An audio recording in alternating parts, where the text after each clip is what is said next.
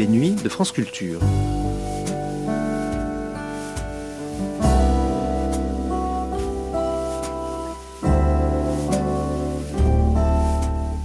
Les nuits de France Culture, une mémoire radiophonique.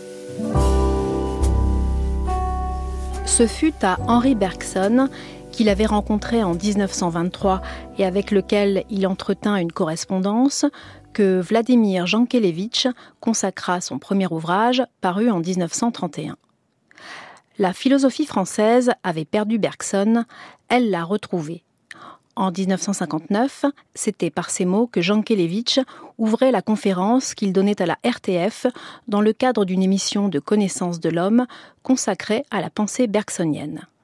Durant une vingtaine de minutes, l'auteur du Traité des Vertus disait comment, selon lui, depuis l'après-guerre, Bergson avait cessé d'être à la mode, alors même que nombre de jeunes philosophes reprenaient couramment des idées, des concepts dont ils ignoraient le plus souvent qu'ils leur venaient tout droit de Bergson. Il en était ainsi, selon Jean Kelevitch, de l'idée de temporalité, telle qu'on la trouve chez Bergson, sur laquelle il s'arrêtait dans l'émission que nous allons entendre. Connaissance de l'homme, Henri Bergson perdu et retrouvé, par Vladimir Jankélévitch, une émission diffusée la première fois le 10 juin 1959 sur France 3 National, qui se terminait par la lecture d'un extrait de la seconde conférence d'Oxford de Bergson.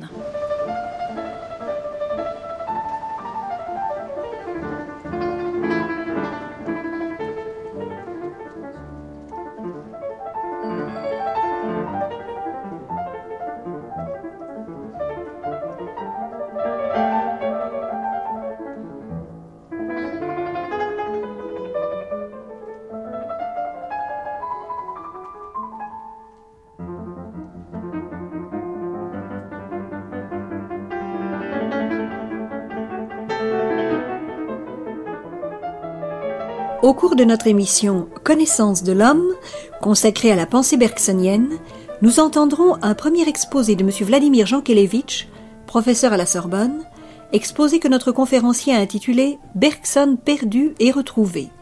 Les pages d'illustration seront lues par Jean Deschamps. Nous donnons la parole à M. Vladimir Jankélévitch. La philosophie française avait perdu Bergson. Elle l'a retrouvé, à l'occasion de son centenaire et d'un congrès récemment organisé par un philosophe qui est aussi un animateur, M. Gaston Berger, notre très actif directeur de l'enseignement supérieur. Peut-être d'ailleurs euh, les philosophes français avaient-ils perdu ce qu'ils ne désiraient pas spécialement garder? Euh, depuis 1944, un vide s'était créé dans la philosophie française et Bergson avait cessé d'être à la mode. Il faut le dire aussi, le caractère un peu grégaire des philosophes français, euh, groupés en troupeaux, n'était pas favorable à, un retour au bergsonisme. Et d'autre part, la philosophie moderne vivait sur une caricature du bergsonisme. Euh, Bergson était devenu, pour beaucoup de jeunes gens, une espèce de spiritualiste distingué, euh, un petit maître de la philosophie, euh, occupé surtout à des notations de détails, et professant surtout une, espèce de philosophie affective, entachée de psychologisme, comme on aime à dire aujourd'hui. Et le résultat, c'était que bien souvent, les jeunes gens empruntaient des concepts ou des idées à Bergson sans eux-mêmes s'en rendre compte, sans savoir que ces concepts étaient bergsoniens. De même que de nos jours aussi, les jeunes gens euh, empruntent des idées à Léon Chestov ou à Miguel de Unamuno, sans savoir que ces idées viennent de Chestov ou de Unamuno.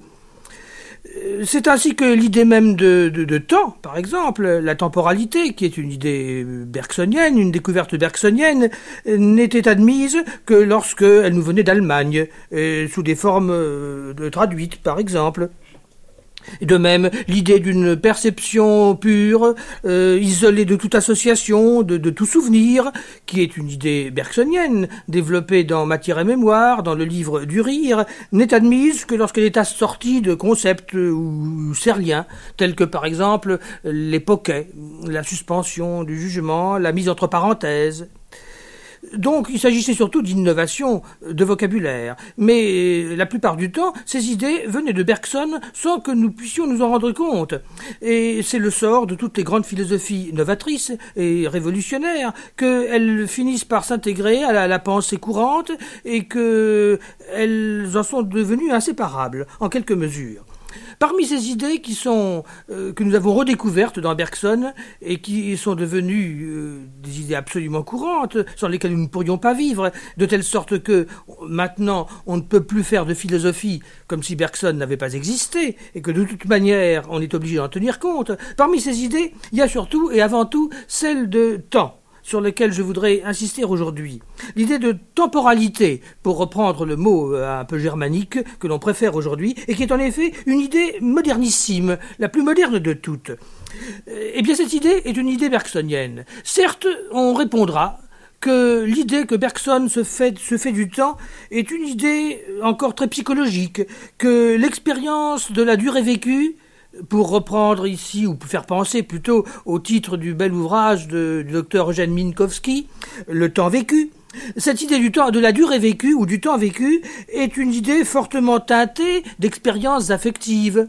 Et en fait, il ne s'agit pas, en première apparence, du temps abstrait, du, temps nu des métaphysiciens, mais il s'agit du, temps vécu réellement, c'est-à-dire d'expériences qualifiées, d'expériences euh, pathétiques, qui ont une température pathique, pathétique, si on peut dire, prononcée euh, comme le temps euh, que Proust avait perdu et qu'il a retrouvé, le temps perdu et retrouvé. C'est donc un temps avec des ardeurs, des, ferveurs, un, temps qui, euh, un temps qui a des oscillations. Et d'autre part, dans l'expérience de cette durée bergsonienne, le corps a une grande part. C'est une durée qui charrie des contenus mêlés, des contenus même impurs, Tel est l'aspect sur lequel on avait démesurément insisté.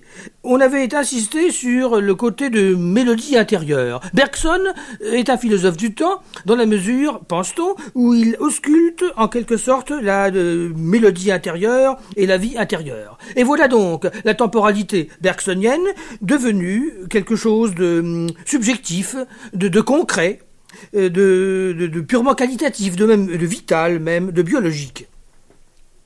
En réalité, il y a tout autre chose dans la temporalité bergsonienne que cet aspect purement vécu et purement psychologique. Pour s'en rendre compte, il faudrait relire notamment la deuxième conférence d'Oxford sur la perception du changement. Quand on lit avec attention cette, cette, conférence recueillie dans la pensée et le mouvement, on s'aperçoit que pour Bergson, le temps n'est nullement une dimension euh, de mes expériences, une dimension dans laquelle ces expériences se dérouleraient, que le temps n'est pas davantage un contenant, un contenant dans lequel euh, seraient contenus des contenues des expériences. Ce n'est pas un récipient. Le temps n'est jamais un récipient. Le temps n'est pas non plus une sorte de conservatoire dans lequel se conserveraient des souvenirs. Et la critique si euh, décisive que Bergson a, dirigée contre l'idée d'un cerveau qui serait un récipient à souvenirs est valable également pour la durée. Pas plus que le cerveau n'est un récipient dans lequel les souvenirs se conservent, la durée elle-même n'est quelque chose, un milieu, une dimension euh, dans laquelle les, le passé pourrait se conserver. Car la mémoire elle-même est une espèce de recréation comme l'avait montré si bien M. Philippe Forêt-Frémier. Et de même que le temps n'est pas une dimension, qu'il n'est pas un lieu où les souvenirs se conservent, le temps n'est pas davantage un changement euh, pelliculaire, si on peut ainsi parler, un changement superficiel, le changement d'un être qui par ailleurs ne changerait pas, euh, d'un être qui par ailleurs serait substantiel.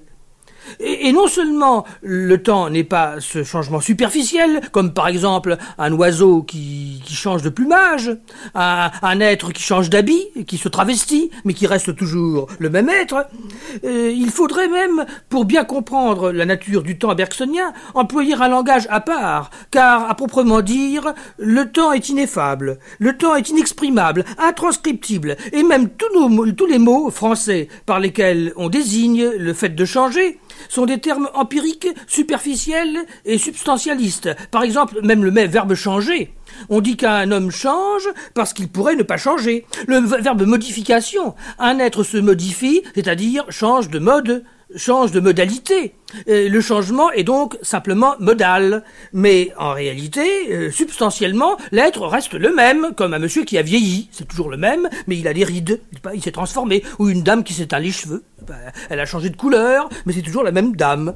Et l'idée même de transformation, qui est le passage d'une forme à une autre, de la transfiguration, qui est une promenade de figure en figure, la métamorphose, qui est le mot grec qui désigne la, modification, métabolisme, et, etc. Tout cela désigne des changements partitifs, des changements partiels, qui n'affectent que l'écorce des choses, et non point leur substance, non point leur essence, qui donc n'affectent que les manières d'être, et non point l'être de ces manières. Le temps bergsonien, je vais le montrer, concerne, affecte l'être, et non point les manières de cet être. Il n'est pas un passage de figure en figure, comme la transformation, comme la transfiguration, qui suppose un être fondamentalement immuable. Même le terme d'altération, n'est-ce pas, euh, dans lequel, euh, selon lequel le même devient un autre, implique que fondamentalement l'être reste le même, mais ce même devient progressivement un autre. Au fond, c'est à cela que se ramène la critique bergsonienne de l'évolutionnisme. Euh, Bergson a reproché à l'évolutionnisme de se donner un changement superficiel, une évolution superficielle qui reconstruit en somme l'évolution, comme il dit, avec des fragments de l'évolué. Le changement est apparent. Le changement de l'évolutionnisme n'est qu'une périphrase de l'immutabilité. Et si on peut dire une, une circonlocution de l'immutabilité. Et pour reprendre des expressions très très bergsoniennes, cette évolution n'est qu'un autre arrangement d'éléments déjà connus, un réarrangement d'éléments déjà connus. On prend les mêmes et on recommence. Euh, on fait du, du, neuf avec du vieux, n'est-ce pas? On ne fait jamais comme cela que du vieux neuf. Eh bien, l'évolutionnisme, le, soi-disant mutationnisme, ce sont des méthodes pour faire du vieux neuf. Bergson proteste contre cette idée intellectualiste d'un réarrangement superficiel, d'une combinatoire, d'un ars combinatoria, en quelque sorte, d'un ars combinatoria, d'un jeu de puzzles qui reconstitue ainsi l'évolution. De là, l'idée métaphysique, l'idée proprement bergsonienne, d'un changement substantiel, d'un changement substantiel que l'on ne peut même pas concevoir, car en somme, c'est l'homme tout entier qui est temporel, c'est l'homme tout entier qui est, qui est changement. Ce n'est pas un être toujours le même qui euh, se changerait du dehors, mais l'homme est, tout entier temporel et rien que temporel. Je dirais volontiers que c'est un temps à deux pattes, un temps bipède, un, temps qui va, vient, se promène, n'est-ce pas, qui a euh, une tête de, deux mains et qui est doué de raison. Tel est l'homme. L'homme est donc le temps lui-même, si on peut dire. L'homme n'est pas temporel, dans la mesure où temporel serait l'adjectif qualificatif d'un être qui pourrait n'être pas temporel, qui pourrait être toute autre chose, mais l'homme est le temps dans sa substance. Donc le devenir est vraiment nucléaire et central. De là l'idée paradoxale euh, que Bergson nous a rendu familière, mais qui est toute révolutionnaire, d'une inversion paradoxale des rapports entre le temps et l'éternel. Ce n'est pas le temps qui est une déchéance de l'éternel, l'éternel étant donné d'abord, c'est plutôt le contraire. C'est l'éternel qui est un dérivé, une décadence, un, produit de la dégénérescence euh, du temps, en quelque sorte. De même que pour euh, certains métaphysiciens, ce n'est point l'être qui serait d'abord et qui agirait ensuite, mais l'être tout entier d'abord un acte. D'abord, il est un acte, et secondairement, il est, un être. Et ainsi, pour bien comprendre le, temps, il faut le considérer non point comme un caractère secondaire, modal, mais comme quelque chose de central qui doit être pensé à part et d'une manière primaire. Donc, d'une manière originale. Le temps a une spécificité originale, et on ne peut le comprendre qu'en le pensant à, à part. Ceci nous amène à une deuxième idée qui est toute bergsonienne et très importante et qui complète la première c'est que chaque expérience, et pas seulement le temps, chaque expérience doit être pensée à part comme si elle était seule et doit être pensée pour elle-même. De même que, d'ailleurs, Bergson nous en a donné l'exemple, chaque problème doit être traité et pensé à part comme s'il était seul au monde, comme s'il n'y en avait pas d'autre. Le temps n'est pas le symétrique de l'espace. Le passé n'est pas le symétrique du futur. Passé et futur ne se font pas pendant des deux côtés du présent. Et de la même manière, le temps et l'espace ne sont pas comme des frères jumeaux, des, demoiselles jumelles qui se promèneraient en se tenant par la main, ainsi que l'a accrédité la philosophie criticiste, par exemple, qui en fait deux formes a priori de la sensibilité. Et en général, on ne peut pas comprendre un sentiment, une expérience, si on la réduit à d'autres ou si on la déduit d'une autre. Toute entreprise réductionniste est antiphilosophique. La philosophie commence lorsque on saisit une qualité vécue pour elle-même, et quand on, on, ne la considère pas comme un degré d'une autre, comme le degré d'une réalité qui augmenterait ou diminuerait, comme les températures, par exemple, augmentent ou diminuent au-dessous ou au-dessus du zéro. Donc, les qualités ne sont point des grandeurs scalaires. Bergson élimine de la philosophie toute idée de crescendo et de décrescendo. Donc une qualité est à part et ne, dérive pas, ne dérive jamais d'une autre. Et c'est ainsi que Bergson, en somme, est plus voisin qu'on ne le penserait de Kierkegaard, de l'homme du saut qualitatif, l'homme de la discontinuité. Euh, il y a chez Bergson place non pas seulement pour la continuité du flux temporel, mais aussi pour la discontinuité d'expériences dissemblables les unes des autres, et si dissemblables qu'on passe de l'une à l'autre en quelque sorte miraculeusement, d'une manière euh, irrationnelle. Certes, le livre de l'essai, sur les données immédiates, insiste surtout sur le côté de continuité, la continuité du devenir. La perception du changement, dont je viens de parler, insiste surtout sur les blocs de durée, sur la continuité de, l'intervalle, sur le mûrissement. Mais dans hum, l'évolution créatrice apparaît déjà l'instant, la mutation, et surtout dans les deux sources de la morale et de la religion, le dernier livre de Bergson, l'instant apparaît sous une forme très impressionnante dans la présence des grands hommes, dans l'initiative géniale, l'improvisation, le, le, commencement euh, qui est toujours euh, assignable et qui dépend euh, de quelqu'un. Il semble que la philosophie des deux sources soit moins estompée, moins floue que celle de l'essai. Peut-être euh, la philosophie de l'essai est-elle plus proche de la continuité de gêne carrière, de ce peintre qui euh, diluait les réalités et les formes dans le brouillard. Il y a donc chez Bergson à la fois le continu et le discontinu. L'alliance paradoxale de ces deux opposés se retrouve dans le titre même de l'évolution créatrice, car après tout, l'évolution créatrice, c'est un peu une alliance de mots paradoxale, et même une espèce de contradiction, car euh, une évolution, par elle-même est plutôt une continuation qu'une création.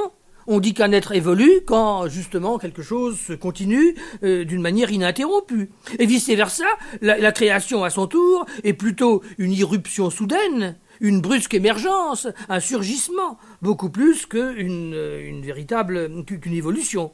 Donc, parler d'une évolution créatrice, c'était un peu associer ces deux idées contradictoires l'une de l'autre, d'une part d'un mûrissement continu et ininterrompu, et d'autre part de rupture, de, mutation, d'irruption, l'idée même de l'événement. En somme, Bergson nous place au-delà du continu et du discontinu selon le vœu formulé par Jean Val dans son traité de métaphysique. La philosophie bergsonienne est au-delà ou en deçà de la dissociation du continu et du discontinu. D'une part, il y a dans sa philosophie place pour le flux continu des expériences, et d'autre part pour les différences de nature, pour l'hétérogénéité fondamentale de ces expériences ce mélange de continuité et de discontinuité, eh bien c'est le type même de la modulation musicale qui nous promène d'un ton dans un autre, nous transporte de ce ton à, un autre.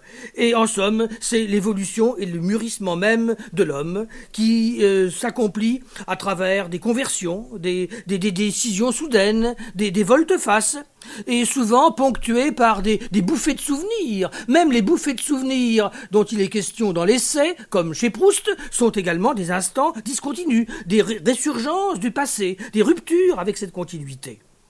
Et ainsi, euh, on trouve chez Bergson l'un et l'autre. Le commencement, le fiat, comme chez William James, qui fut, je le rappelle, à la fois un ami de Bergson et un disciple de Renouvier, c'est-à-dire un continuiste et un partisan de la discontinuité. Et d'autre part, il y a chez Bergson, outre le commencement, euh, la continuation. Et ainsi s'explique que cette philosophie de la temporalité d'un temps qui n'est point superficiel, mais nucléaire et profond, qui transporte l'être tout entier d'un état à un autre par une véritable transsubstantiation, ce vilain mot un peu trop théologique peut-être, et pourtant le seul qui exprimerait l'essence du devenir bergsonien, le transport entier essentiel de l'être d'un être à un autre être. Eh bien, ce transport, et d'autre part, se concilie avec le changement et la modulation. Il y a donc chez Bergson à la fois la plénitude de l'immanence, d'une plénitude euh, indéchirable, et d'autre part l'événement, l'occurrence surgissante, le miracle continué. Donc d'une part, un changement qui n'est pas une mutation partitive, mais une mutation radicale, et d'autre part, euh, l'événement qui surgit, la, lueur dans la nuit, et, les ruptures et les discontinuités. Peut-être est-ce la raison pour laquelle Bergson n'avait pas l'angoisse de la mort. Car euh, si euh, le changement radical existe déjà dans la vie telle que nous la vivons, dans l'Antsa, dans la, vie terrestre, la mort n'a pas de quoi nous faire peur. Et peut-être que la mort, à son tour, est, également comporte la plénitude. Peut-être qu'en fait, il n'y a pas de mort. Et que la plénitude et la mutation, liées l'une à l'autre, nous expliquent que Bergson se place au-delà même de la mort. Et que le changement est plus fort que la mort. Ce n'est pas seulement l'amour qui est aussi fort que la mort, comme dans le Cantique des Cantiques, c'est le changement qui est aussi fort que la mort, et même plus fort qu'elle. Monsieur Jean Deschamps va vous lire maintenant un extrait de la, de la deuxième conférence d'Oxford dont j'ai parlé tout à l'heure, à propos du changement, et qui est consacré précisément à la substantialité de ce changement.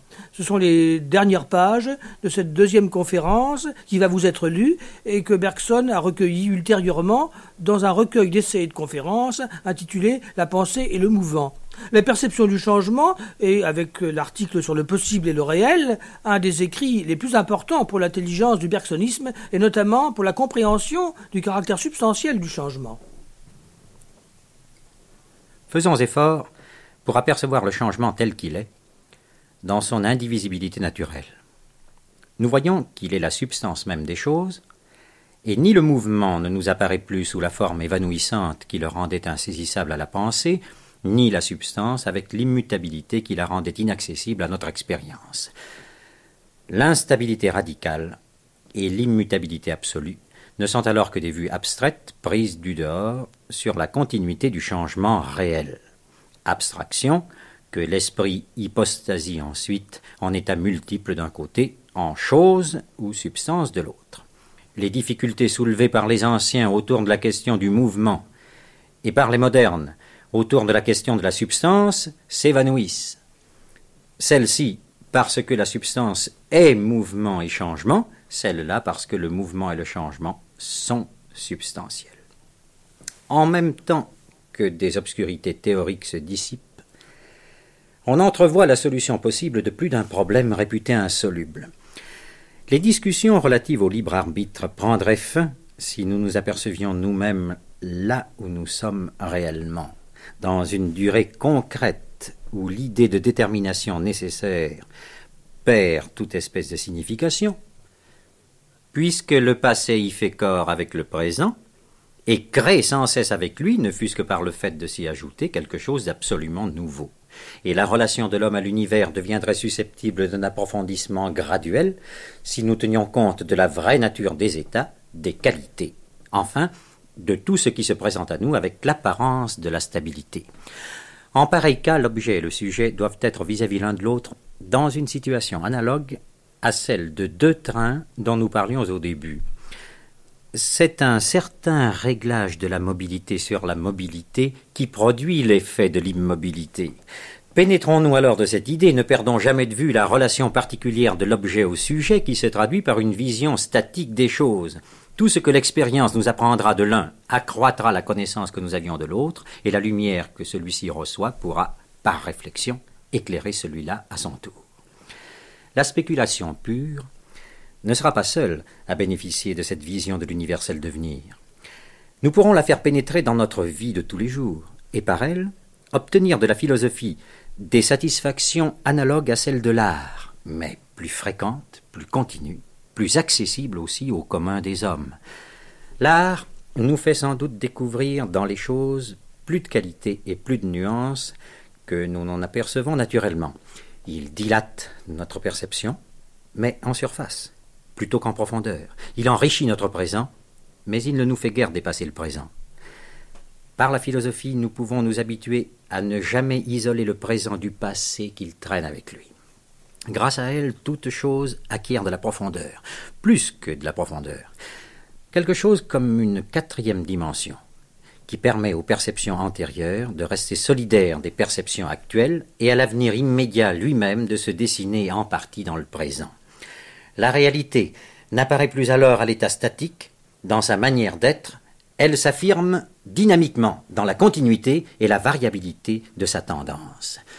Ce qu'il y avait d'immobile et de glacé dans notre perception se réchauffe et se met en mouvement. Tout s'anime autour de nous, tout se revivifie en nous. Un grand élan emporte les êtres des choses. Par lui nous nous sentons soulevés, entraînés, portés. Nous vivons davantage. Et ce surcroît de vie amène avec lui la conviction que de graves énigmes philosophiques pourront se résoudre, ou même peut-être qu'elles ne doivent pas se poser, étant nées d'une vision figée du réel et n'étant que la traduction en termes de pensée d'un certain affaiblissement artificiel de notre vitalité. Plus, en effet, nous nous habituons à penser et à percevoir toutes choses subspéciées du rationnisme, plus nous nous enfonçons dans la durée réelle. Et plus nous nous y enfonçons, plus nous nous replaçons dans la direction du principe, pourtant transcendant, dont nous participons, et dont l'éternité ne doit pas être une éternité d'immutabilité, mais une éternité de vie. Comment autrement pourrions-nous vivre et nous mouvoir en elle? Inea vivimus et movemur et sumus. Jean Deschamps vient de nous lire quelques pages de Bergson qui complétaient un exposé de M. Vladimir Jankelevitch consacré à Bergson perdu et retrouvé dans le cadre de notre émission Connaissance de l'homme.